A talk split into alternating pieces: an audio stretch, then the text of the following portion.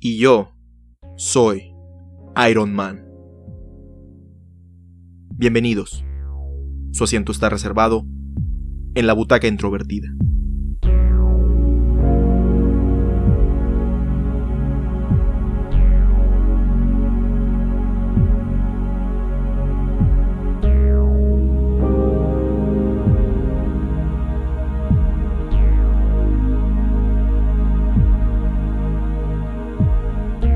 Avengers Endgame es una cinta estrenada en 2019, escrita por Christopher Marcus y Stephen McFeely, y dirigida por Anthony y Joe Russo. Estelarizada por Robert Downey Jr., Chris Evans, Scarlett Johansson, Chris Hemsworth, Mark Ruffalo, Jeremy Renner, Paul Rudd,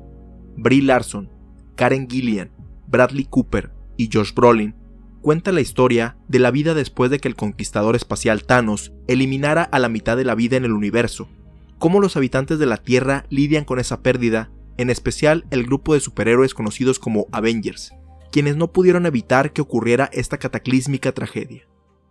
Anteriormente, las películas de superhéroes no se percibían como algo que pudiera tener valor, eh, ya sea comercial o que fuera atractivo para audiencias que no estaban familiarizadas con este con estos personajes. Es hasta el estreno de Batman en 1989 que una de estas películas tuvo un éxito descomunal en taquilla, dando pie, junto con tal vez Star Wars y,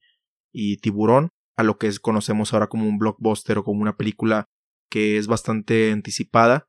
y rompe récord de taquillas, de, entradas, de compra de entradas. Eh, hay demasiada expectativa, la gente hace muchas filas para verlas y es constante por lo mismo que queda mucho tiempo en, la, en las salas de cine. Posteriormente muchos estudios quisieron replicar el éxito de Batman, pero tanto otras películas de superhéroes como la misma franquicia de Batman eh, cayó en una especie de, de, bache, cual después de la mm, tercera o cuarta película de Batman se descartó un tiempo lo que es la, la el cine de superhéroes por ahí de 1996 si no me equivoco y empieza a, a, renacer o a, a darse las primeras semillas de lo que, del fenómeno que vemos ahorita con las películas de, de los hombres X, que si bien eh, no son del mismo estudio que, que ahorita produce las películas que conocemos como de Marvel, fue la que empezó a poco a poco reavivar esta flama o este interés que, que la gente sí tenía en las películas. Fue las, las primeras que pudieran marcar, lo que es esa, eh, la de Blade, y creo que ya se empieza a, a, a, acrecentar con las de con las películas del Hombre Araña, la trilogía que hubo de, entre el 2002 y el 2007 y lo que fue la, la saga de, de, Christopher Nolan con, con retomando a Batman que tenía para ese entonces casi 10 años,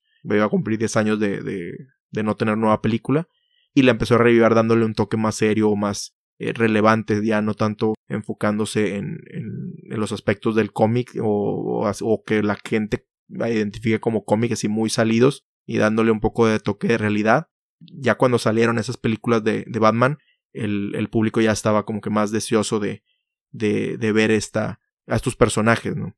Y es en medio de la trilogía de Batman que tenemos el estreno en 2008 de la película de Iron Man, que si bien en ese entonces no era un personaje tan popular como lo es ahora, fue la, la apuesta no tanto para en el personaje, sino en Robert Downey Jr., un actor muy carismático que había tenido varios altibajos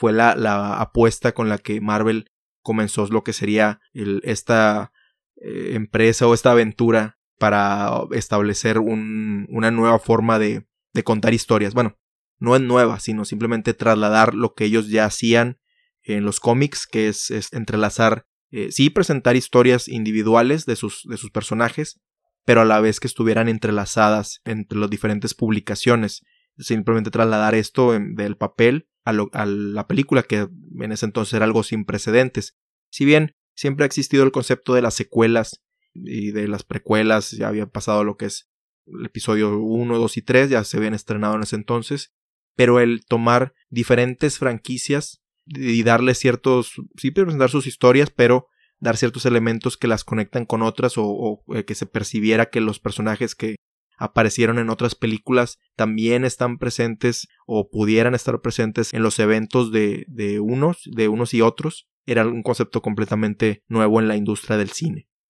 Y bueno, la película de Iron Man fue un gran éxito, como decíamos, a pesar de que el personaje tal vez no era tan popular, si habían salido alguna que otra caricatura, tampoco era súper desconocido, pero no era Batman o no era Superman, que está presente en la conciencia de la mayoría de las personas desde que, casi desde que nacen. Y pues ese fue el acierto de, de castear al, actor correcto, tal vez lo que, lo que dio un gran inicio a esto, a esta empresa. Es, es difícil saber si hubieran otro personaje de otra persona hubiera encarnado Iron Man, si hubiera tenido el éxito que, tuvo o, si se hubieran dado las, las siguientes películas o, más allá de, de las primeras que, que, se estaban planeando. Pero fue un gran buen augurio el, que Iron Man, a pesar de todo, no, no estuviera. Si bien se estrenó también la de Hulk ese mismo año, es, es Iron Man la que se considera como, como la primera de todas estas. Luego, después, poco a poco se fueron introduciendo más personajes. Como mencionamos, se estrenó la de Hulk, que ya había habido otra película, que eh, esta también a lo mejor era un riesgo, porque no empezar con esos dos, uno que no era tan conocido, y otro que había tenido una película recientemente y que no le había ido tan bien hace unos eh, cinco años antes de su estreno. Y luego empezar a, ser un poco más arriesgado, ya que el, el siguiente personaje, si no mal recuerdo, fue Thor, que también no, no era tan popular en, que a, diferencia del siguiente personaje que, que vendría en fila, que es Capitán América. Y fue poco a poco introduciendo todos estos, viendo eh, personajes aparecían en uno y otro. De hecho, la, la, la tal vez fue la sorpresa. Es, difícil ahorita recordar si ya en eh, las noticias ya estaba circulando todo este, este plan, pero la sorpresa en, la primera de Iron Man que sale eh, Samuel L. Jackson encarnando a, Nick Fury y invitando a, a Tony Stark a ser parte de un grupo de superhéroes, ¿no? Y luego Tony Stark aparece en Hulk. Y luego lo que es la agencia de Shield, que salió en, Iron Man 1, se presenta en la, de Thor. Y luego Capitán América sale también Nick Fury al final. Y entonces empieza a ligar a todos estos personajes. Y el siguiente nivel fue la película de los Avengers, que ya fue después de hacer el primer paso de eh, implicar que todas estas historias estaban interconectadas. Ahora sí juntarlas físicamente y pues fue un, algo sin precedentes nuevamente, o sea, no, no se había realizado algo similar en la industria del cine o al menos en la industria del cine a manera comercial o mainstream como se le conoce. Y pues la película fue un gran éxito de taquilla, como, eh, como no se había dado en mucho tiempo. Digo, ya se ha superado ese tipo de récords en, años posteriores, pero lo que fue Avengers tanto a nivel comercial o de lo económico como el ser la primera en utilizar ese recurso narrativo de los cómics, de por fin dar el gran evento, de entrelazar a todos estos historias y todos estos personajes que ya se implicaba que estaban juntos, pero no los no se habían presentado todos en una sola película. Fue algo muy muy sorprendente que que tuviera éxito en realidad si uno viera nada más la película de Avengers, pues a lo mejor no que sea incomprensible, pero no se presenta quiénes son los personajes porque la película ya asume que sabes quiénes son por las otras películas, probando que a pesar de que las audiencias se les juzga por no tener mucho eh, rango de atención o mucha que son muy impacientes, que quieren todo ya y que no tienen el, el tiempo para reflexionar o recordar cosas, o sea, la, esta película al menos en, esta franquicia sí provocó que la gente pues se acuerda y, espera ver recompensada el, el, el ponerle atención a, la, a las historias que se le están presentando en la pantalla. Y pues el resto es historia. A partir de ahí, eh, Marvel comenzó cada vez más a, experimentar con su. a seguir contando, sí, las, las, historias de los personajes que ya había establecido, pero incluso a experimentar con, con otros personajes todavía más, más oscuros, o no oscuros de, de, en su personalidad, sino que todavía menos conocidos por, por las audiencias a nivel general, como lo que es Guardianes de la Galaxia y Doctor Strange eh, explorar más el universo de Thor, o sea, más, más allá de, de que simplemente Thor, Black Panther, Capitán Marvel, o sea, poco a poco introducir a todos estos personajes y cada vez en cada cierto tiempo irlos juntando nuevamente en lo que es las, las eventualmente películas de Avengers, bueno, que igual Civil War se considera como parte de la saga de Capitán América, pero es como más que una de Avengers, ¿no? Eso es un, un evento que afectó o que afecta a todos, ¿no? Entonces, el éxito, yo siento que el éxito de, de Marvel, más allá de que muchos dicen que es el humor o, o que fueron los primeros, pues puede ser, digo, es válido esa, esa opinión, pero es, es más la, la paciencia que, que han tenido, el, no apresurarse a, a sacar películas simplemente porque la gente ya se los demanda. Es muy fácil querer satisfacer a la gente, pero en, en estudios o en, en mercadotecnia o en publicidad, la gente realmente a manera consciente pudiera decir una cosa, pero de manera inconsciente realmente no sabe lo que quiere. Digo, con todo respeto para, para las personas, pero sí, o sea, ellos es como cuando tú tienes tu comida favorita, pero antes no sabías ni que existía ni que la querías, ¿no? O sea, hasta que te la presentaron algo como algo nuevo o algo atractivo, es cuando decides probarla y que te guste, ¿no? Entonces, el acierto de Marvel fue no caer en este tipo de presiones para, no sé, adelantar las películas de los Avengers. Digo, a lo mejor las han adelantado unos días, ¿no? Pero pues entre que salió Iron Man, por ejemplo, salió en el 2008 y la película de Avengers salió en el 2012, ¿no? Entonces pudo haber sido que eh, hubieran visto el, que el éxito fue, no, bueno, vamos a adelantar esto, vamos a adelantar las películas y pues no, eso hubiera sido contraproducente el, el acelerarse. Y el siguiente, la siguiente parte o la segunda parte que yo considero el éxito es el ser pues fieles a lo que son los personajes, tanto para, satisfacer a, la, a la sección del, del, público que es fan ya de los cómics, pero pues para poder atraer a más gente que realmente son las que iban a generarle el éxito comercial a la, franquicia, es anclarlos en, en, de forma humana o de forma eh, que las personas se pudieran identificar y que no solamente son eh, superhéroes, ¿no? Que también pueden ser dándoles toques así humanos o toques de persona, de manera que la, todas las personas que pudieran verla, ya sea por, por curiosidad o porque ya conocían a los personajes, pudieran anclarse en ellos y, y este y pues seguirlo, ¿no? Y, a lo mejor encariñarse y después ya hacerse fans de la, del, del resto del, de las, del, multimedia que está relacionado con ellos, como los mismos cómics o otras series o videojuegos o lo que sea. A final de cuentas, sí está padre todo esto, pero siempre a final de cuentas no, no termina siendo que es un, es un negocio, ¿no? Entonces, pues sí, mucha gente a lo mejor estos 10 años de, de las películas de Marvel, de repente sí sacaron el, el ese aspecto negativo de las personas de que no, solamente si eres fan las puedes ver y pues realmente no es así. Tanto de manera práctica como de manera de negocio, no, o sea, las películas estas son pues son dirigidas a un público en general y si fueran lo contrario no, no hubieran no hubieran no pasado más allá de, de las primeras, primeras películas así simplemente se hubieran enfocado en, en, en ser como los cómics, porque pues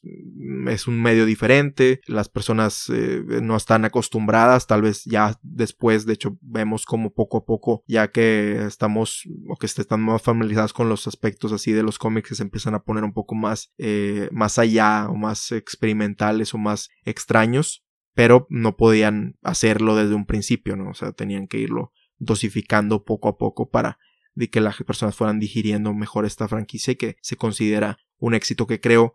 que es lo que les pasó a, a lo que es DC y a las, a la, al universo oscuro que quiso hacer Universal Studios en el hecho de, de querer apresurarse o querer eh, ser demasiado conectivo o, o, plantear otras películas cuando ni siquiera había arrancado como tal el, su propio universo. Y al menos en el caso de DC para mí punto de vista es que ellos eh, no sé por qué decidieron que a pesar de que sus personajes tienen la ventaja de que ya son más conocidos por el público en general, como mencionaba Superman y Batman son de los superiores que las personas conocen casi casi desde que nacen, decidieron no no presentarlos como tales son, digo, no que no, que no puedan ser diferentes, pero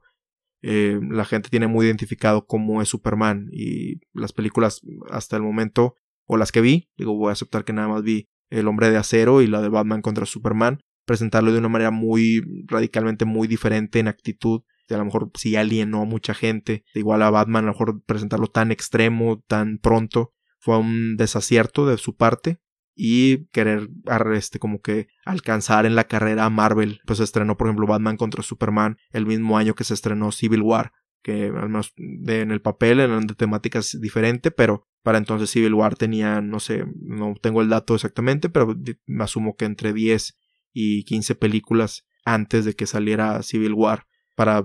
o sea, arrastrando ya un bagaje, una historia y darle una, al menos una, una culminación, pero un, encuentro dramático en ella. Y acá, a pesar de que son conocidos, estas versiones, las versiones que quisieron presentar solamente tenían una película o, la misma película en el caso de Batman, este, para como introducirlo, ¿no? Entonces, el que lo que mencionábamos, el apresurarse y, el no ser eh, fieles o no ser, al menos conservar la esencia de sus personajes es lo que ah, fue un desacierto de parte de DC para que su franquicia no, no despegara como ellos quisieran, o al menos en esto. O tal vez simplemente que ellos no.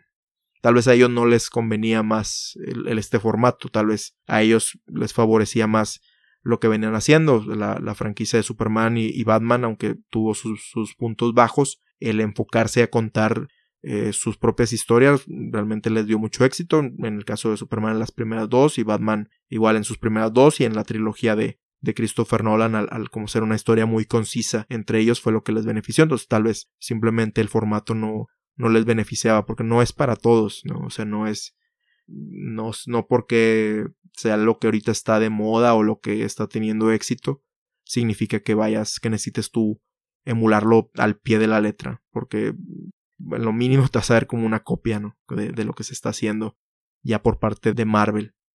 Es increíble pensar que ya se llevan más de 10 años con esta franquicia, considerando lo que mencionábamos al inicio del episodio, lo inconsistente y volátil que era el cine de superhéroes hasta hace, no sé, hace un poquito más de los 10 años, 11 años que se cumplen en este 2019 con esta franquicia de Marvel, que ya son parte de la vida de las personas y sobre todo los de los asistentes a la sala de cine, que ya incluso planean qué tipo de, estrenos van a, a, ver o, incluso anticipando con, con mucha antelación cuando se estrena la siguiente película de la franquicia. Si bien tiene su aspecto positivo ya que introdujo este recurso narrativo que, ah, bueno, que no sé, nadie más lo ha podido explotar a la manera en la que ellos lo, lo hacen, también pudiera considerarse como algo negativo ya que pues como es la, la cuestión de moda o la cuestión de que está teniendo éxito ha hecho que muchas, muchas otras franquicias no piensen que esa es la, la respuesta.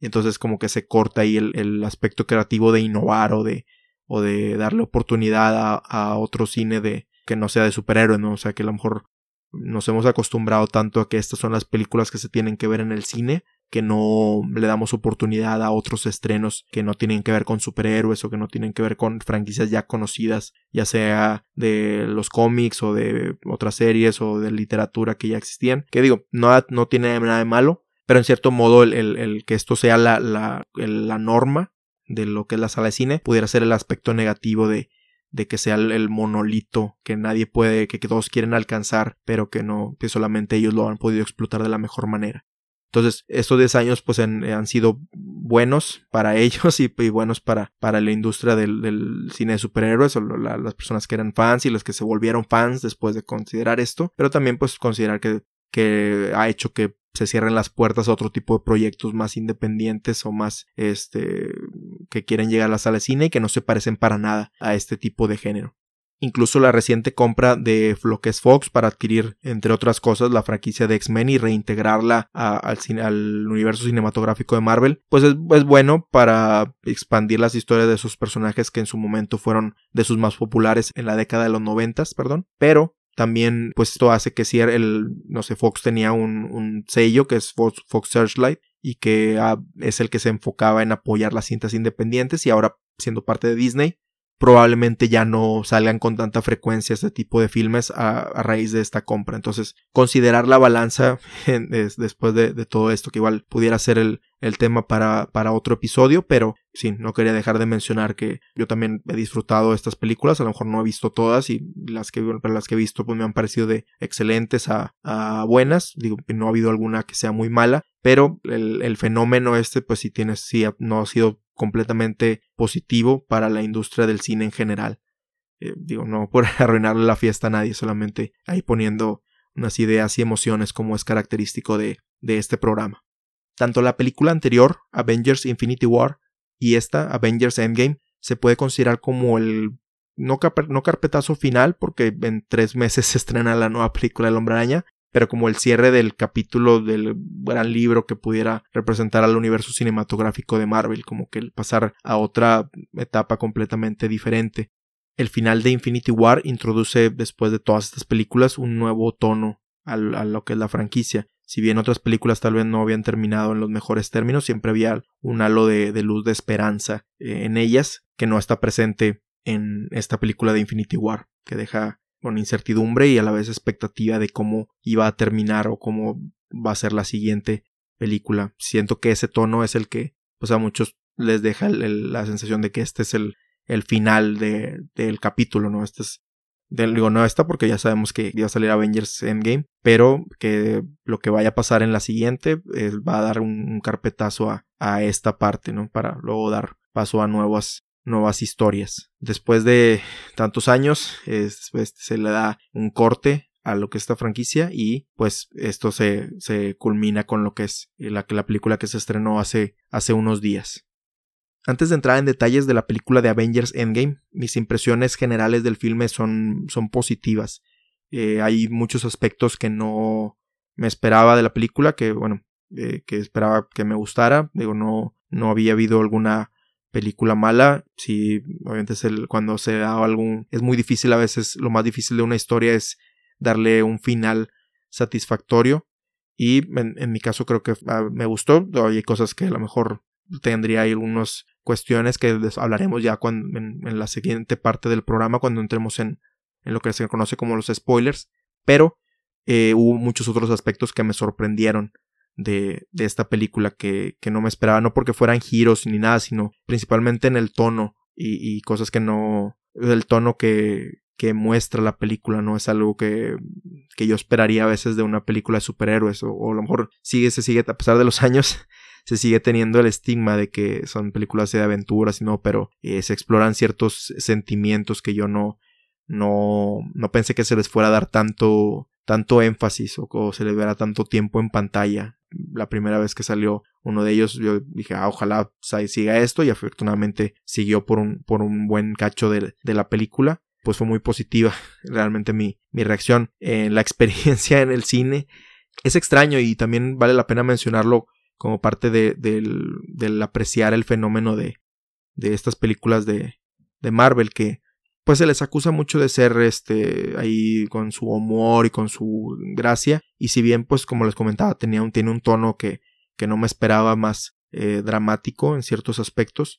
eh, también cierto que ha, condicionado a las audiencias a responder de cierta forma eh, muy equivocada o, o, si no, no tan sintonizada con, con lo que está en el filme simplemente porque se espera que, que se tome como, como gracia. En la primera función que fui, que fue el, mismo viernes que se, estrenó, las personas reaccionaban con risas y carcajadas a momentos eh, muy que yo decía o yo pensaba que o yo los percibí como tristes o como de introspección o no sé de los personajes como como si fueran chistes no y, siento que también ese es el otro aspecto que no sé si se le puede atribuir a lo que es la, las películas de Marvel o, al cine en general o a la vida misma en donde ya todo es ironía, que no hay, no hay momentos sinceros o, que se consideran como los mismos momentos sinceros se consideran como, como irónicos pero sí me sorprendió eso no tanto de la película pero de las audiencias que estén que, que estén tan condicionadas a, a, responder con, con sonrisas para todo, ¿no? o sea, digo, cada quien, cada cabeza es un mundo, pero, pero sí fue algo extraño que me, me, me quedó, me quedó reflexionando sobre, sobre si es algo de la vida misma, que es la, es la respuesta, pero si también es por las, eh, o si solamente reaccionan a, a, las películas de Marvel por esas expectativas que, que se tienen. En la segunda proyección que tuve la, la oportunidad de asistir, la, la, reacción fue un poco más alineada con, con lo que yo, yo pienso que es lo que está dando el filme. Y no sé si simplemente fue la, digo, aunque no fue con muchos días de diferencia, pero si es la, la, la expectativa o, digo, fue de un día para otro si la gente ya, ya la había visto la segunda vez que la había como, como fue mi caso, o simplemente fue un caso aislado el que tuve en lo que fue el, el primer día de, de las proyecciones, ¿no? Entonces, sí quería incluir esto como parte de, de mi propia experiencia en, en, ver esta película, pero también como el, efecto que han tenido eh, o que pueden tener eh, o contribuir estas películas de, de, Marvel, a la cómo las, las audiencias reaccionan ante el cine, ¿no? Pero bueno, como les comentaba, eh, en general mis impresiones son, son muy positivas. Eh, no creo si están escuchando este episodio, probablemente están interesados o estaban interesados en, en lo que es la película y ya la vieron o, si no la han visto, pues probablemente la estén pensando ver o si no, pues ahorita hablaremos más a detalle, pero mm, a lo que voy es que no sé si es si, si es recomendarla, ¿no? O sea, esta película creo que no necesita más más publicidad, ese otro aspecto que me sorprendió que es una película que aunque todo el mundo anticipaba, creo que tuvo un marketing más intenso, es la palabra, más eh, fuerte de lo que yo anticipaba para una película que todo el mundo ya quería ver. Bueno, hay mucho dinero de por medio que, que perder, ¿no? Si la gente no acude, sobre todo en el primer fin de semana, que es cuando se, se le considera las cintas si son exitosas o no. El, el sí, después en, en, términos generales, pero se les mide más en, en los primeros días, ¿no? Que es el, para los inversionistas lo que vale la pena y, y por eso fue tu un marketing tal. Entonces, por eso digo, no creo que necesite más publicidad esta película. Probablemente ya la vieron, probablemente estén planeando verla y, tal vez quieren escuchar, eh, están escuchando este episodio para ver qué es lo que la butaca introvertida quiere o tiene que decir al respecto. Entonces, eh, adelante, véanlas. Este, digo, como, yo entiendo que mucha gente no quiere spoilers, pues quería que la primera parte del episodio sea un poquito más introspectivo, más, eh, más retrospectiva, más analizando cómo, cómo hemos llegado a este momento eh, con estas películas. Y en la segunda parte vamos a empezar con lo que son los spoilers, que ya estaremos ya entrando en los que son los temas de las películas. Mejor no recapitular la trama porque eh, esta película es lo suficiente, es muy larga como para recapitular todo lo, lo que pasa. Y pues lo más interesante pues, son, los, son los temas que, que explora. Entonces, si estás escuchando este episodio y no la has visto la película, vamos a dar pie a la sección de spoilers y si quieres evitar verlas sin spoilers, sé que hay alguna gente que sí le gustan los spoilers para decidir si no ver o no la película, pero si no la quieres ver con spoilers, vamos a empezar con ellos en 3, 2, 1, comenzamos.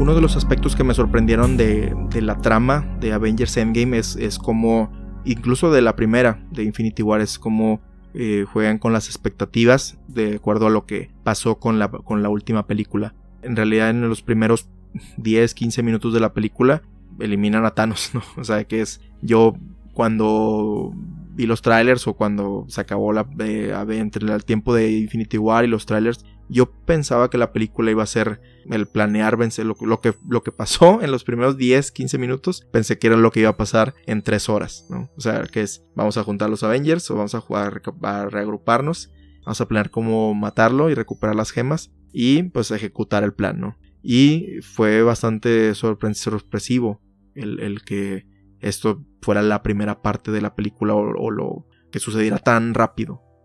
el aspecto que más me gustó de esta película, más allá de los efectos que tiene, más allá de la acción que, se presenta, sobre todo al, en la última parte de la, de la cinta, es explorar las formas en que las personas lidian con el duelo de haber perdido a alguien querido o haber eh, fracasado en algo que, que ellos consideraban que eran, que eran buenos, ¿no? O sea, estos dos aspectos que, que nos dejan con una impotencia y con que nos cambian la, la forma de afrontar el mundo a partir de que suceden estos, estos eventos, ya que no todos lo lidiamos de manera más positiva o de la mejor manera para continuar con nuestras vidas o, aprender de eso, porque es un evento de esta magnitud, el perder a alguien querido o el, o el fallar, pueden poner una vela que nos, deja ver a mediano o largo plazo qué es lo que sigue en nuestra existencia. Por ejemplo, vemos como Black Widow se inmiscuye demasiado en, en el trabajo, como para no pensar en otra cosa más que en algo que sí tiene control, ¿no? O sea, ella,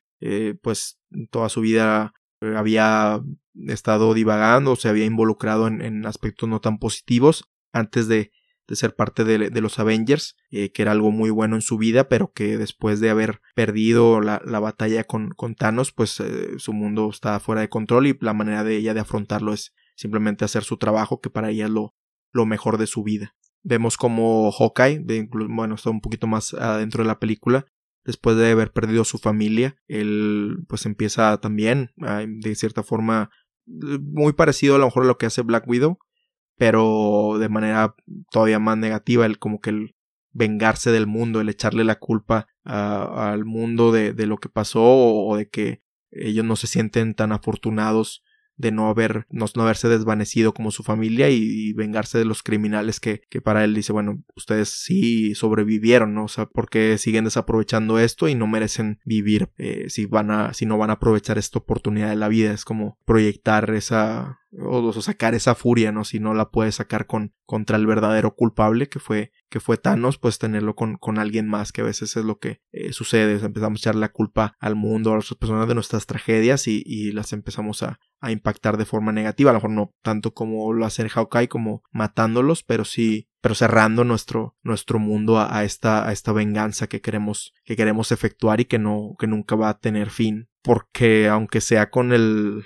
con la persona verdaderamente culpable, pues esta impotencia pues pudiera seguir, ¿no? Si la, si la seguimos enfocando de esta manera negativa. Bruce Banner o Hulk, por, el contrario, tal vez es el, el, hace de manera más positiva, que pues él en sus palabras él dice pues yo veía a Hulk como algo negativo, algo que me tenía que quitar, como ese aspecto malo de mi, de mi ser,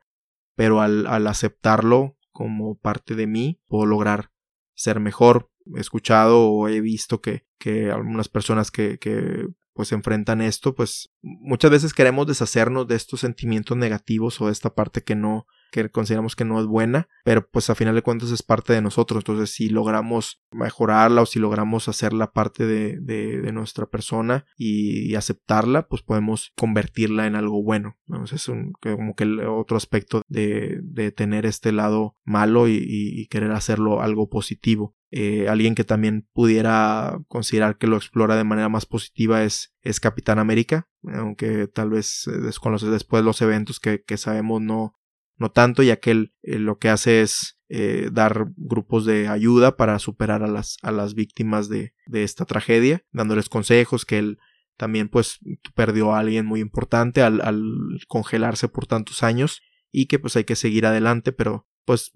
eso igual se puede considerar como de dientes para afuera, porque él también pues siente que no, no ha podido avanzar tanto después de lo que pasó como después de haber perdido a todo su mundo cuando se congeló en los eventos eh, finales de, de, la primera película de Capitán América. Pero bueno, o sea, a fin de cuentas él pudiera resumirse que si, si hace algo positivo como, como su personaje lo, lo dicta al, al querer ayudar a otros a pesar de que él no esté tan bien por dentro, ¿no? Que de hecho que debería hacerlo la primera o lo ideal en el mundo real es, es atender esa parte de nosotros pero pues este al menos al, al, principio de la película ese es como se presenta que él está enfrentando día con día y tanto a las personas el público en general como a sus propios compañeros tratando de darles algún tipo de, de motivación para, para poder seguir adelante. Por otra parte vemos a Thor que él, él al ser el que estuvo más directamente involucrado en, en, en haber fallado, bueno, digo, es difícil decir que él tuvo la culpa, ya que pues fue un esfuerzo colectivo el tratar de impedir esto, ya, pero él como él, pues como dicen, o sea, si no hubiera, si hubiera cortado la cabeza desde un principio a Thanos, pues mejor no hubiera pasado esto, entonces él, sí se lo toma demasiado a pecho y, él lo afronta como revolcándose o inmiscuyéndose más bien en su propia autocompasión de, de que él entre no me importa pero sí me importa y, y, pero ya no avanzo me quedo estancado en una parte de, de mi vida donde no no hago nada. O sea no no me lo tomo ni negativo ni positivo simplemente estoy en flotando ahí en la en la realidad y pues esa es la forma en la que él, él enfrenta, la, la afronta, él, tal vez es el más controversial ya que pues su físico refleja o, o la narrativa utiliza el, cambio de físico de Thor eh, para externar lo que siente internamente. Pero eh, tanto platicándolo con, con, personas muy cercanas a mí como también viendo ahí en el sentimiento en, en, internet, pues que tal vez la forma en la que exploran el, el aumento de peso de, de, Thor tal vez no fue la más con el mejor no fue muy no tuvo el mejor tino hacerlo pero digo entiendo el por qué lo hicieron ¿no? el, el, el tener un cambio externo a, a Thor o sea al, menos en la manera como inicialmente se presenta de, de decir ok este Thor está visible y, y o sea física y emocionalmente él ya no es el mismo ¿no? Eso es lo, esa es la parte que, que entiendo Después se hacen un poco de bromas de mal gusto eh, con, con, su físico, pero eh, enfocándonos en, en, esa parte sí, sí veo el porqué, el, reflejarle a la audiencia que no es el mismo torno. Al final ese es, es el punto. Este, y sí, o sea, todos estos personajes vemos cómo, cómo afrontan ello, lo que es la, la pérdida. Eso, incluso los personajes nuevos como Capitán Marvel, pues ella a lo mejor ella no lo externa mucho, pero ella se también se involucra en su en su trabajo. Entonces, esta parte porque la primera, la primera vez que sale es cuando Capitán América está dando la terapia. Y a mí se me hizo como lo que personalmente denomino como el, el momento de la cabaña de las tortugas ninja. ¿A qué me refiero con esto? En la primera película de las tortugas ninja de 1989, eh, no, 1990, perdón, eh, hay una escena donde después de una gran derrota, eh, los héroes se van a una cabaña y empiezan a tanto a, sanar sus heridas físicas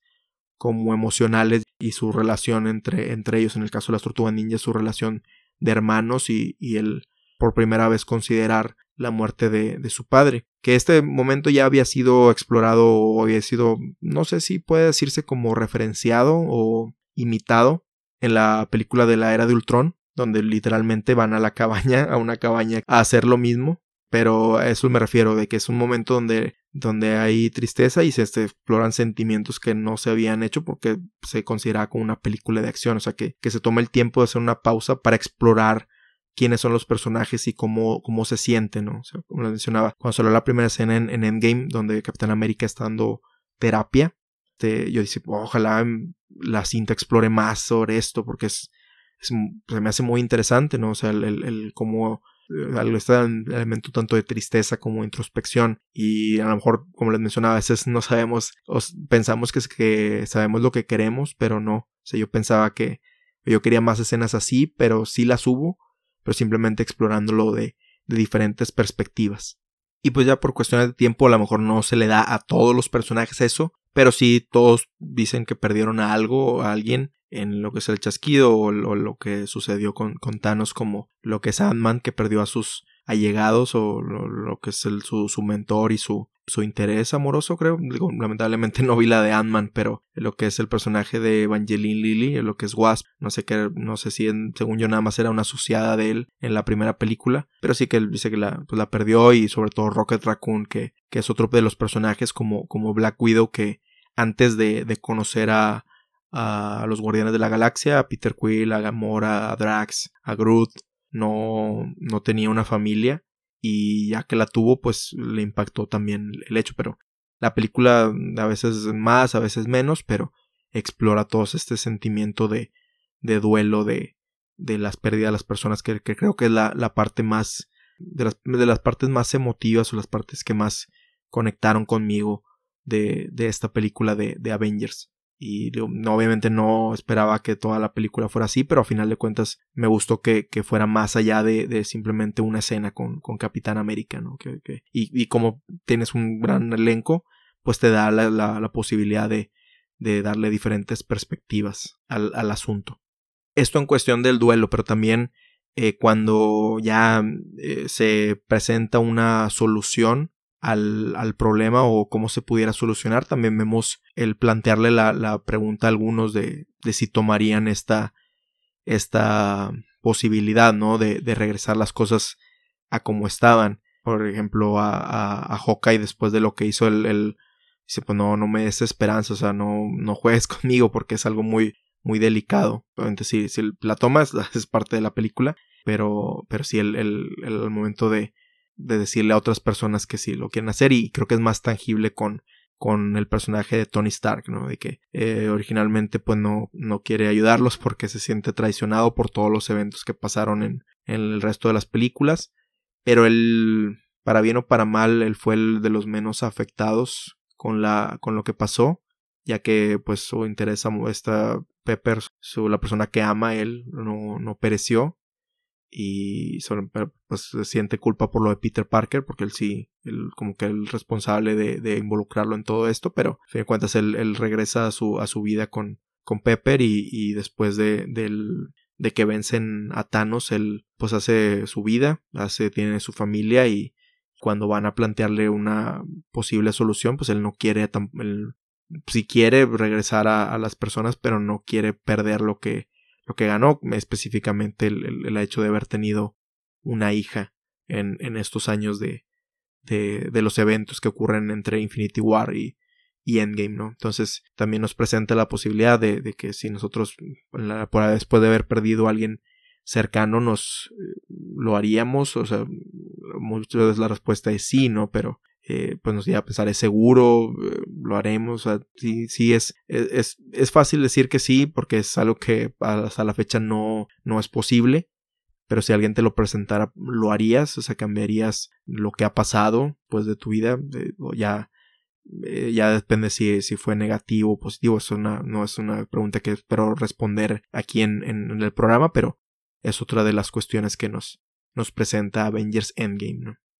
La nostalgia y utilizar referencias son aspectos muy utilizados en el marketing actual y sobre todo en el storytelling de muchas películas. En el peor de los casos se utiliza para evocar sentimientos que las personas experimentaron y que no no son dignos de la película que están viendo o la película no los evoca por sí misma y tiene que recurrir a ellos para poder impactar o conectar con las personas. En el caso de Avengers Endgame, pues se utiliza de manera efectiva o de manera de proyectar en la audiencia o recompensarla por haber puesto atención tantos años, ya que literalmente regresan a películas anteriores como parte de la trama, o sea, sí está integrado, o sea, por eso digo que en el peor, a veces se usa en el peor de los casos porque no tiene que ver con la trama o simplemente la película no proyecta por sí misma esas emociones. Pero siento que en este caso están eh, utilizados de manera efectiva. Bueno, puede ser, ya que el, recurso siempre que se utiliza recuerda a lo que se realizó en la película de Volver al Futuro 2, donde el protagonista Marty McFly y el Doc Brown regresan a los eventos de la primera película para resolver una, una cuestión de,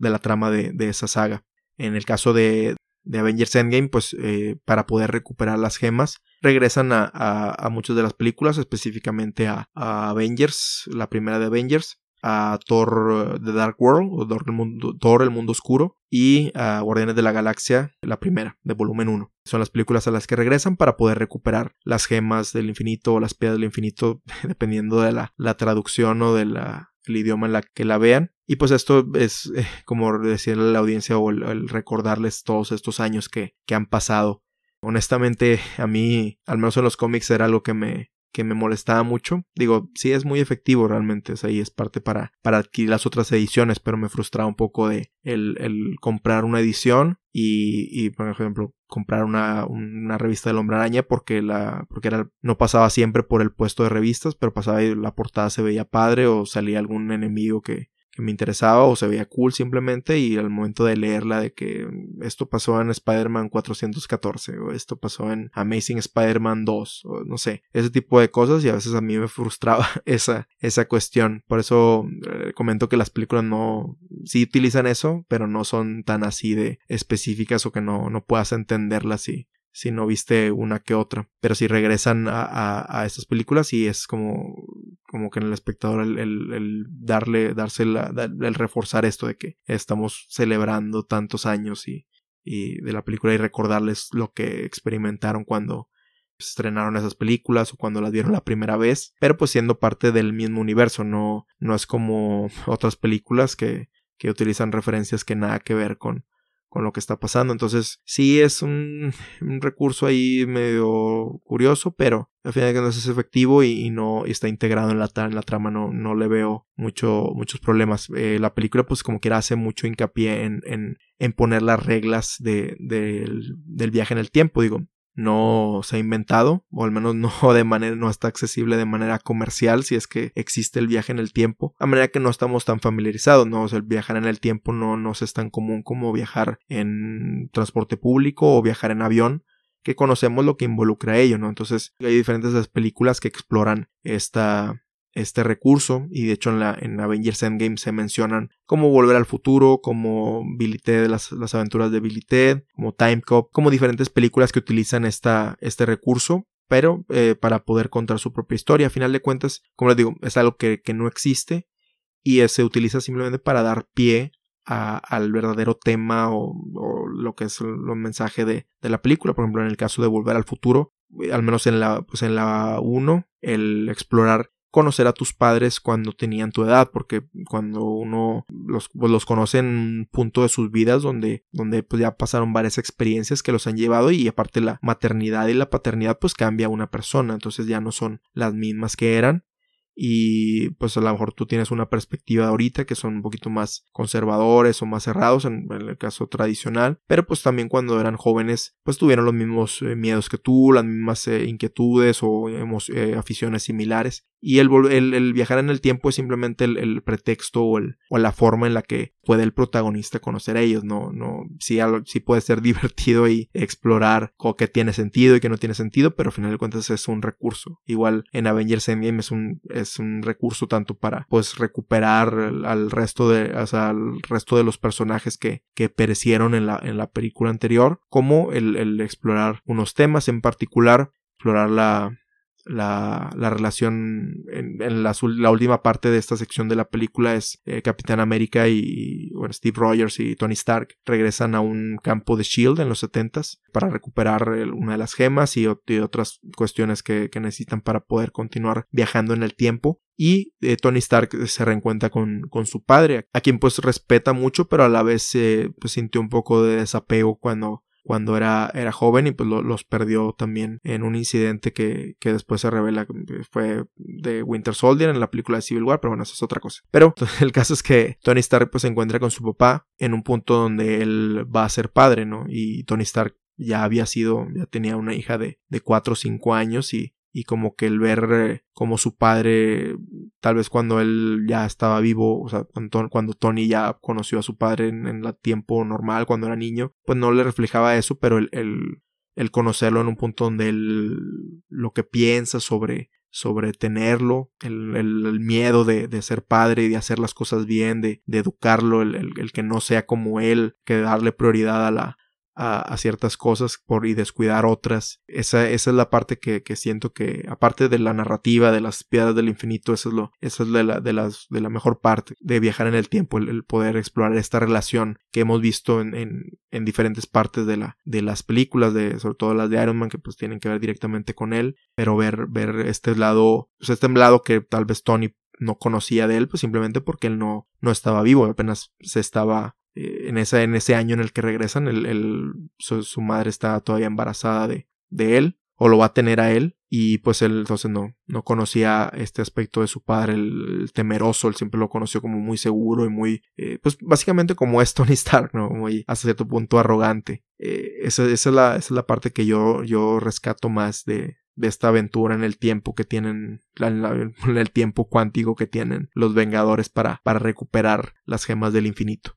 Otro de los aspectos que no me esperaba de esta película es el, darle la importancia que se le dio y el explorar más el personaje de Nebula, quien fue introducida en la primera de Guardianes de la Galaxia, junto con Gamora como una de las hijas de Thanos. Cuando la primera vez que la vemos en esa película es pues como se ve, como si fuera un robot que simplemente toma las, las órdenes de, de Thanos y conforme avanza la saga de, de Guardianes de la Galaxia y, la parte que vemos en, en, Infinity War y sobre todo en, en Avengers Endgame, como pues su personaje poco a poco se va humanizando más. De hecho, te lo digo, la primera vez que, vi Guardián de la Galaxia, la primera vez que vi el personaje de Nebula, pues yo creía que era totalmente un cyborg, ¿no? Pero eh, por su apariencia y por, por sus implantes robóticos y cómo fue cambiando y cómo fue, este, cómo va evolucionando su personaje a hacer simplemente el, hacer lo que le digan, a, explorar esa ira o esa envidia que tiene por, por su hermana, que pues es todo ese coraje que tenía pues después de, lo, de los eventos de, de Guardianes de la Galaxia volumen 2, este pues se reenfoca en, en, en lo que es Thanos, ¿no? Que en realidad ella estaba enojada con, con Thanos después de, de hablar con Gamora y después de casi matarse, se dan cuenta que ellas pues son, son más fuertes juntas o más fuertes que, que pueden ser más fuertes que Thanos juntas y pues ya se reenfoca su, su personaje a, a, eliminar a Thanos y pues ya se une después a lo que es los Guardianes de la Galaxia. Pero el, seguir explorando este personaje que desde su diseño, o sea, podemos ver cómo, o sea, cómo ha sido afectada emocional y físicamente por, por la relación de su, de su padre, quien, quien, ve, que en, la, en la película anterior vemos cómo tiene esa personalidad, que a fin de cuentas es esa duplicidad, pero que también se puede dar de las personas que, que victimizan, o que son perpetradoras de, de la violencia intrafamiliar, ¿no? Que tienen un lado muy agresivo, muy abusivo, pero también tienen un lado amable que es lo que hace que las víctimas de esta, este tipo de violencia eh, no terminen por, por abandonarlos, ¿no? Y ese es el caso de, de la relación entre Thanos y, Nebula y que poco a poco, con, como, avanzando la, las películas, ellos, ella va agarrando este camino más, más positivo de su vida y pues es también que es lo que caracteriza también a todos los miembros de, de los Guardianes de la Galaxia que tuvieron un pasado así más, más turbio o más triste y, que a final de cuentas ellos son más fuertes cuando están cuando se unen o cuando están dejan atrás esas eso para enfocarse en su en esta familia que que forman entre ellos. Entonces yo no pensaba que ella fuera a ser tan clave o tan explorada en, esta película, ya que ella, mm, por cuestiones que pasan en la cinta, ella, del viaje en el tiempo, ella mm, se reencuentra con, con su pasado. Y es una cuestión muy interesante el, pensar en eso, o sea, eh, mm, ¿cómo reaccionarías tú, tanto tú del pasado como tú de la actualidad, el encontrarte a ti mismo y ver cómo eras o cómo, eh, en lo que, lo que eras antes y por el otro lado en qué te convertiste? y preguntarte pues qué pasó en medio, ¿no? O sea, que nosotros tuvimos la fortuna, la persona del futuro y los espectadores en el caso de las películas tuvimos el, la cuestión de, de, haberlo, de haber presenciado, ¿no? Pero cuando no tienes ese contexto, te destantea el, el pensar de que, bueno, que fue de mi vida que me llevó a, de lo que creo ahora, el creer el ser así, que me llevó a ser así, es, es una interrogante muy, muy interesante que nos plantea esta, esta cinta, ¿no? Y el, al final, pues ella, en la, la, última interacción que tienen es, pues no sé si es la mejor manera de, de representarlo, ¿no? Pero se encuentran ella y, y las, las, dos y, se ve que la, la nébula del pasado pues como que ahí tiene la semilla del cambio pero no se decide y la nébula del futuro la, que conocemos del presente no la, la mata no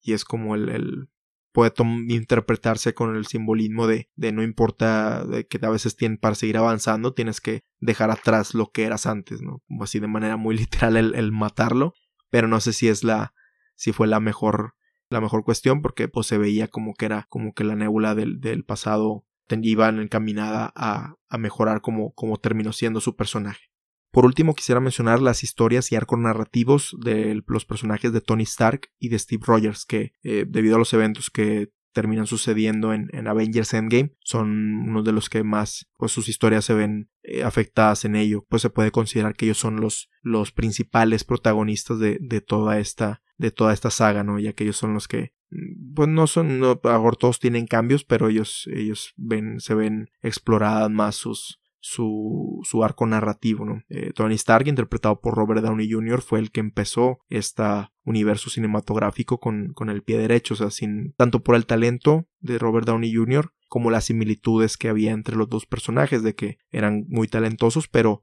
sus adicciones o sus excesos los habían dirimido de, de esa grandeza que, que llegaron a tener. Entonces vemos desde la primera película de Iron Man que Tony es alguien muy soberbio, muy inteligente, pero muy orgulloso y muy eh, creído, muy, muy se sienten por encima de los demás. Eh, poco a poco hay eventos que, que lo van aterrizando más a la tierra, eh, lo que es el, el, ver que su empresa está involucrada en ambos lados de la guerra, que sus armaduras empiezan a, ya que, ya que asume el, su primera respuesta es ser Iron Man o asumir el rol de Iron Man como, como respuesta a esto, pero luego sus armaduras son robadas por otras personas para el mal lo que lo hace ser más cuidadoso y luego los eventos de la era de Ultron donde él pues en el intento de proteger pues su tecnología y de pues hacer más seguro a su mundo termina creando a, a, a Ultron y pues eso hace que incluso él eh, tome la pues se cuestiona a sí mismo si, si su juicio es el correcto, ¿no? Lo que lo lleva a asumir la postura de registrarse en lo que es Civil War, el, el, que esté a,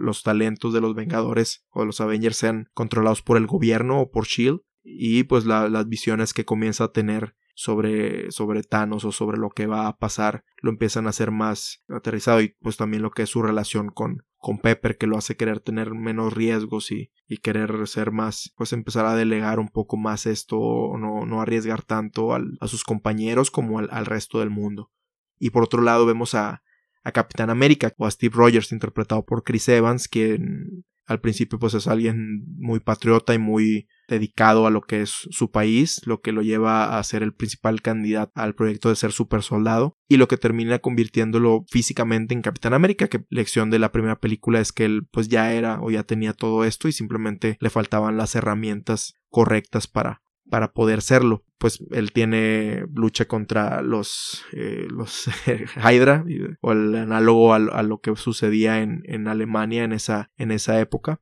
Y pues termina congelado y regresando en el futuro como alguien eh, pues fuera de su tiempo que bien pues, se, se, adapta y su naturaleza de buen ser humano pues siguió inspirando a, a mucha gente. Él por un lado pues siempre se siente como que fuera de o un poco desconectado de la sociedad en la que vive y también va descubriendo que creer ciegamente en las instituciones como, como el ejército o Shield, pues termina a lo mejor no siendo tan positivo después, sobre todo en los eventos de Winter Soldier, donde descubre que Hydra pues, ha tenido, ha controlado esta institución desde mucho tiempo antes o incluso casi desde que él, él es Capitán América. Entonces él va dudando de eso y va creyendo más en, en el espíritu de, de, de, los Avengers y por eso se opone a, a registrarse o a estar a, la merced del, del, gobierno ya que ve que ellos tienen sus propios intereses que no siempre están alineados con, con el bien de la, de la población en general. Esto pues lo que lleva a chocar a estos dos personajes en Civil War y pues también la, la pues el, la relación que tiene con Bucky ya que él, él pues considera que es inocente pero eh, pues lo quieren encarcelar eh, yo siento que es aparte yo siento que es, esos dos arcos donde son personas que eh, debido a, a, sus experiencias cambiaron radicalmente quiénes son y se vieron en, en pues y siempre han estado, por tanto por su ideología como su personalidad, siempre han, han estado en, en, constante choque uno con otro. Si bien han aprendido a trabajar juntos y a confiar en el otro, pues siempre te tuvieron desde el principio esa, esa forma de ser. En la primera Avengers incluso vemos una confrontación directa en cuanto a a la forma de ser, ya que pues Capitán es, muy eh, humilde, es un ñoño, y por eso me, encanta ese personaje. Y como Tony, pues no, él, eh, está en contra de todo eso, eso es muy sarcástico, muy creído, muy, muy pomposo, muy, muy, muy extrovertido comparado con lo, con lo introvertido que pudiera a lo mejor ser Capitán América con su, con su forma de ser pero que al final pues aprenden a, trabajar juntos, pero que otras cosas, otras ideologías también los llevan a chocar y, no se habían juntado desde Civil War. En Infinity War luchan en el mismo lado, de cierta forma, pero no, no se ven físicamente en, la película hasta el inicio de, de, Endgame, ¿no? Y siguen teniendo sus diferencias por, por las cuestiones que, que pasaron en el, en el, en las cintas anteriores pero como muchas de las otras películas en este universo cinematográfico, la lección es que unos son más fuertes cuando están eh, aliados con, con otros, ¿no? Entonces, a pesar de las diferencias que tienen o que tuvieron en las otras películas, ellos las resuelven a lo mejor de manera muy pronta, aunque la situación en la que se ven involucrados sí es eh, muy, muy fuerte o muy fuerte para ellos. Entonces ellos ya regresan o se alían o empiezan a confiar nuevamente uno en el otro para poder eh, resolver esto y no simplemente, pero no simplemente como hacer las paces como un como compañero de trabajo, sino como, como amigos, ¿no? Como más allá de después de todo lo que han experimentado juntos. Pero aún así, ellos pues tienen asuntos sin resolver, ¿no? O sea, el Tony en esta película pues se convierte en padre, ¿no? Entonces tiene unas nuevas prioridades que lo hacen considerar aún más involucrarse en, todas esas aventuritas que tiene con, con sus amiguitos superhéroes. Y Capitán América pues como que no había el, el hecho de, de, haber tanta pérdida en el mundo, pues lo hace todavía recordar más que él, pues es un hombre que hasta hace 10 años vivía en, en los años 40 y vio el salto tecnológico y social de, del mundo en, eh, o sea, de un día para, para él, de un día para otro, ¿no? Entonces siempre se ha, aunque ha hecho amistades y ha, y ha sido, sigue siendo admirado por ser el, el, símbolo de la paz en el universo de Marvel, pues él explora ese lado humano de esa inquietud de, de haber, de extrañar pues no la vida como era antes, porque pues sí ve, sí ve los, la conveniencia de los avances tecnológicos, pero sobre todo haber dejado a Peggy Carter, ¿no? Que justo iban a, ir a un baile y no pudieron hacerlo porque capitán, pues, entre comillas, murió, ¿no? O, lo dieron por muerto. Pues esta cuestión, o sea, incluso en, la, pues,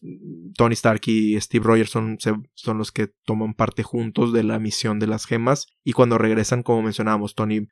pues, se encuentra con su padre, pero Steve se reencuentra con, con Peggy, al menos a lo lejos, o, la alcanza a ver. Entonces él, pues, eh, como que esa semilla la, va, o esa inquietud la va, pues la plantea de nuevo al inicio de la película y pues es recurrente que la sigue extrañando, la extraña más, la extraña más. Y este, y pues estos dos personajes están ya viendo su vida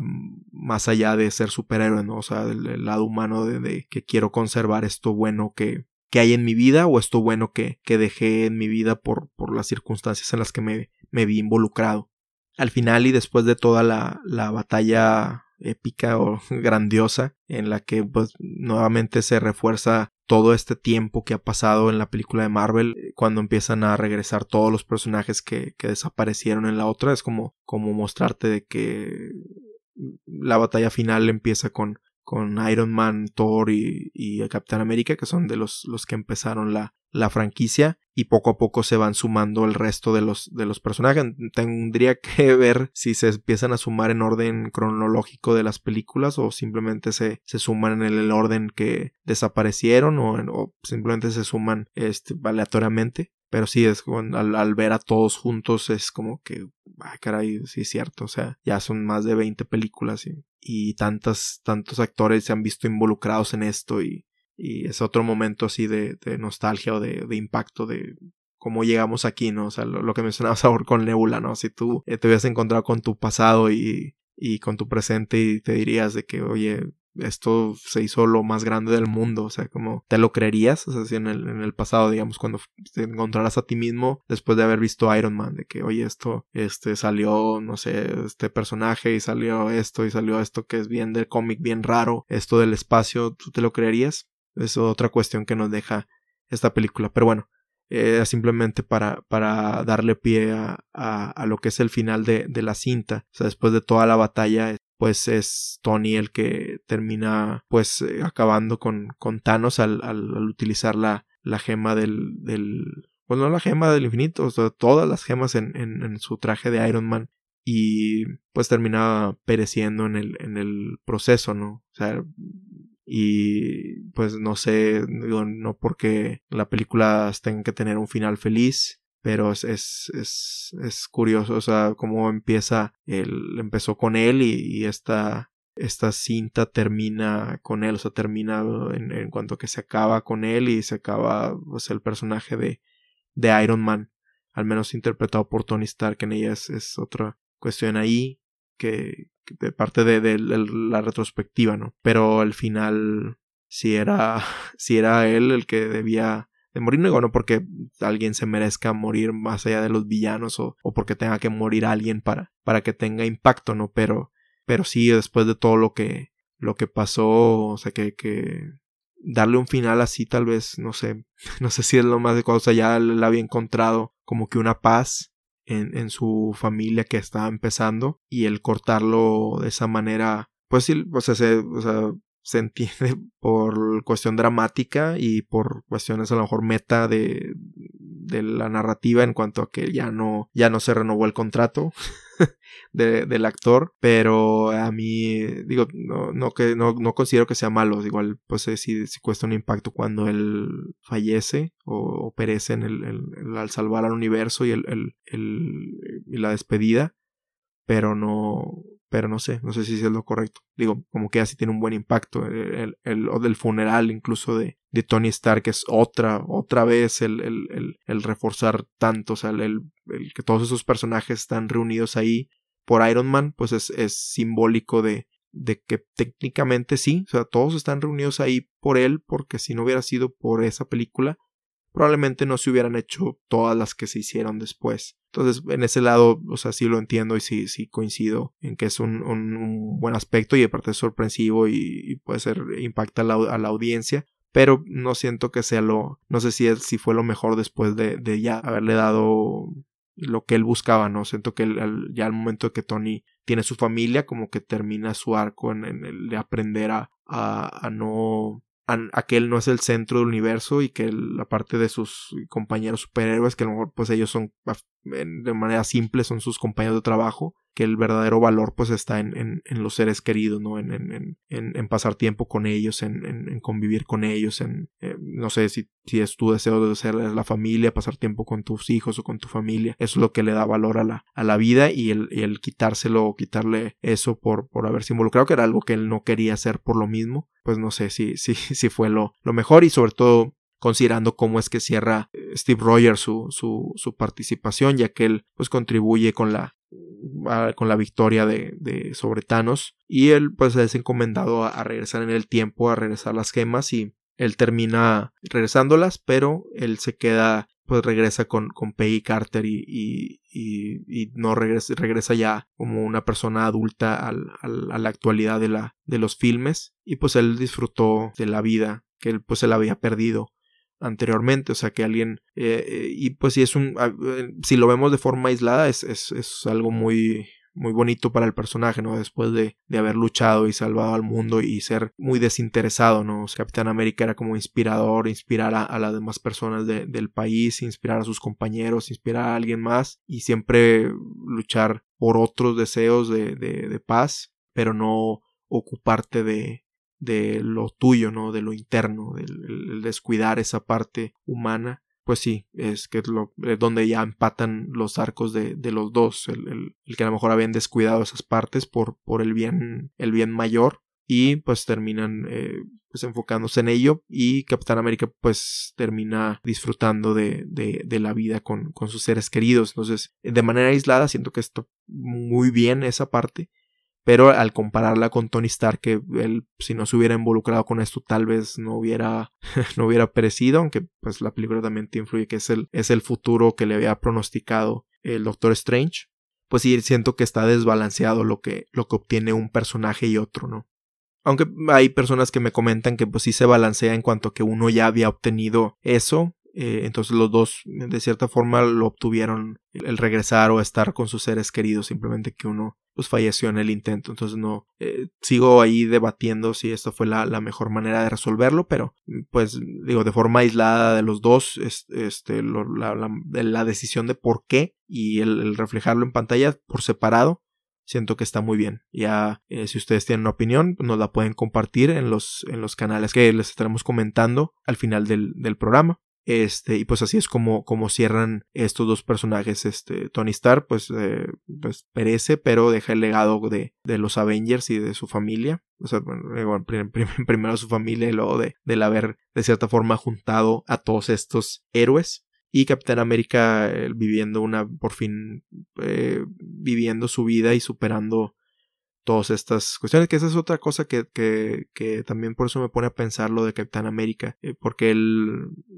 pues le dice a las otras personas que hay que seguir adelante, que hay que superarlo, pero eh, cuando él tiene la oportunidad de regresarlo, eh, de, volver o de obtenerlo, lo toma, ¿no? Entonces ahí se puede tomar un poco de hipocresía de, un personaje que, que, es el paragón de la, de la honestidad y de la justicia, ¿no? Entonces son ese tipo de cuestiones que a mí todavía me hacen un poco de ruido en, en cuanto a, a esta película pero le digo, de forma aislada o de forma así, eh, siento que, pues sí, o sea, entiendo las decisiones que se tomaron de forma narrativa. Personalmente, me gustaría que se dejara respirar un poco lo que fue el final de esta película y parar un poco la producción de las, de las siguientes para que, como que dar tiempo de, de reagrupar y de asimilar a, las personas que, que, invirtieron su tiempo, tanto de producirla, pero me refiero más a, la, a las audiencias, de, del impacto que, que tuvo y reflexionar de, todo este fenómeno cultural y social que, que, fueron, que fueron estas películas de Marvel. Sé que este no es el caso, como comentamos, en, tres meses se estrena la nueva película del Hombre Araña y ya se tienen programadas películas para los siguientes dos, tres años, ¿no? Entonces, es una máquina que no, no se va a detener, pero ojalá se detuvieran un poco, pues para darle, para dejar respirar un poco a esta, a esta franquicia, y sobre todo con, con un evento tan, tan marcado como lo fue esta última, estas últimas dos cintas que, que sí fueron, sí, se, se pueden tener como el final, o el final de temporada, o el final de la serie, de, si fuera trasladado a la televisión de las películas de Marvel, pero pues sé que, que no, es, no es así, incluso esta película empieza también a sembrar un poco de semillas para, para el futuro con,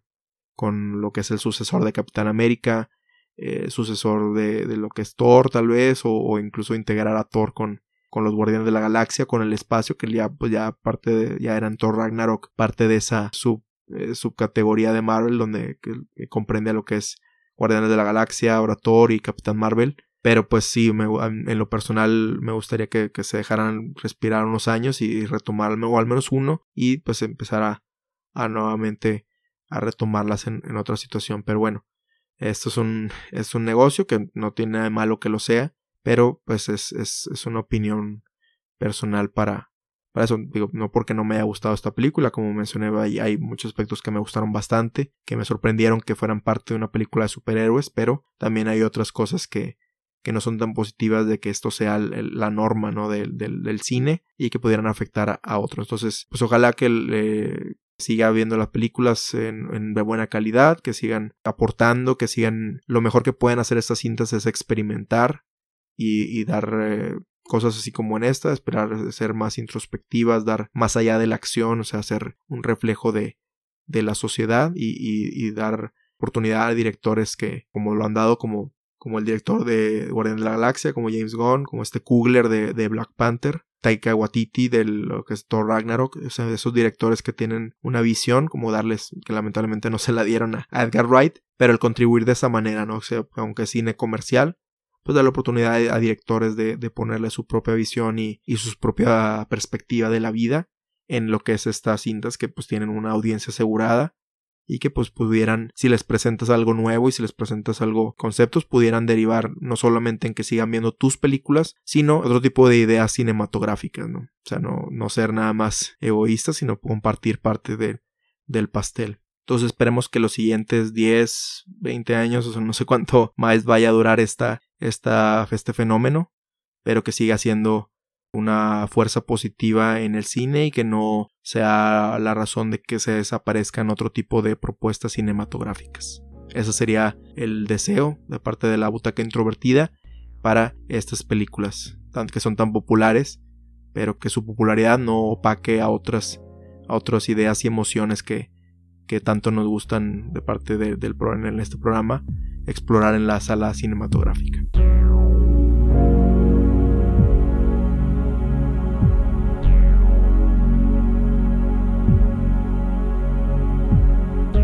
Te recordamos que puedes compartirnos tus opiniones, ideas y o comentarios sobre la película Avengers Endgame o cualquiera de nuestros episodios anteriores, así como sugerencias de próximos episodios al correo contacto arroba butacaintrovertida.com. Puedes escuchar todos los episodios en butacaintrovertida.com, Spotify, Apple Podcasts, Google Podcasts, Stitcher, Tuning, entre otros así como tener notificaciones de cuando se publican suscribiéndote a nuestro RSS o en las redes sociales oficiales facebook.com diagonal butaca introvertida e instagram.com diagonal butaca introvertida. Si quieres ayudar a impulsar este podcast, déjanos una reseña positiva en Apple Podcast y compártelo con tus amigos en redes sociales. Hemos llegado al final de este episodio. Te esperamos en la próxima función, donde ya tienes tu asiento reservado en la butaca introvertida.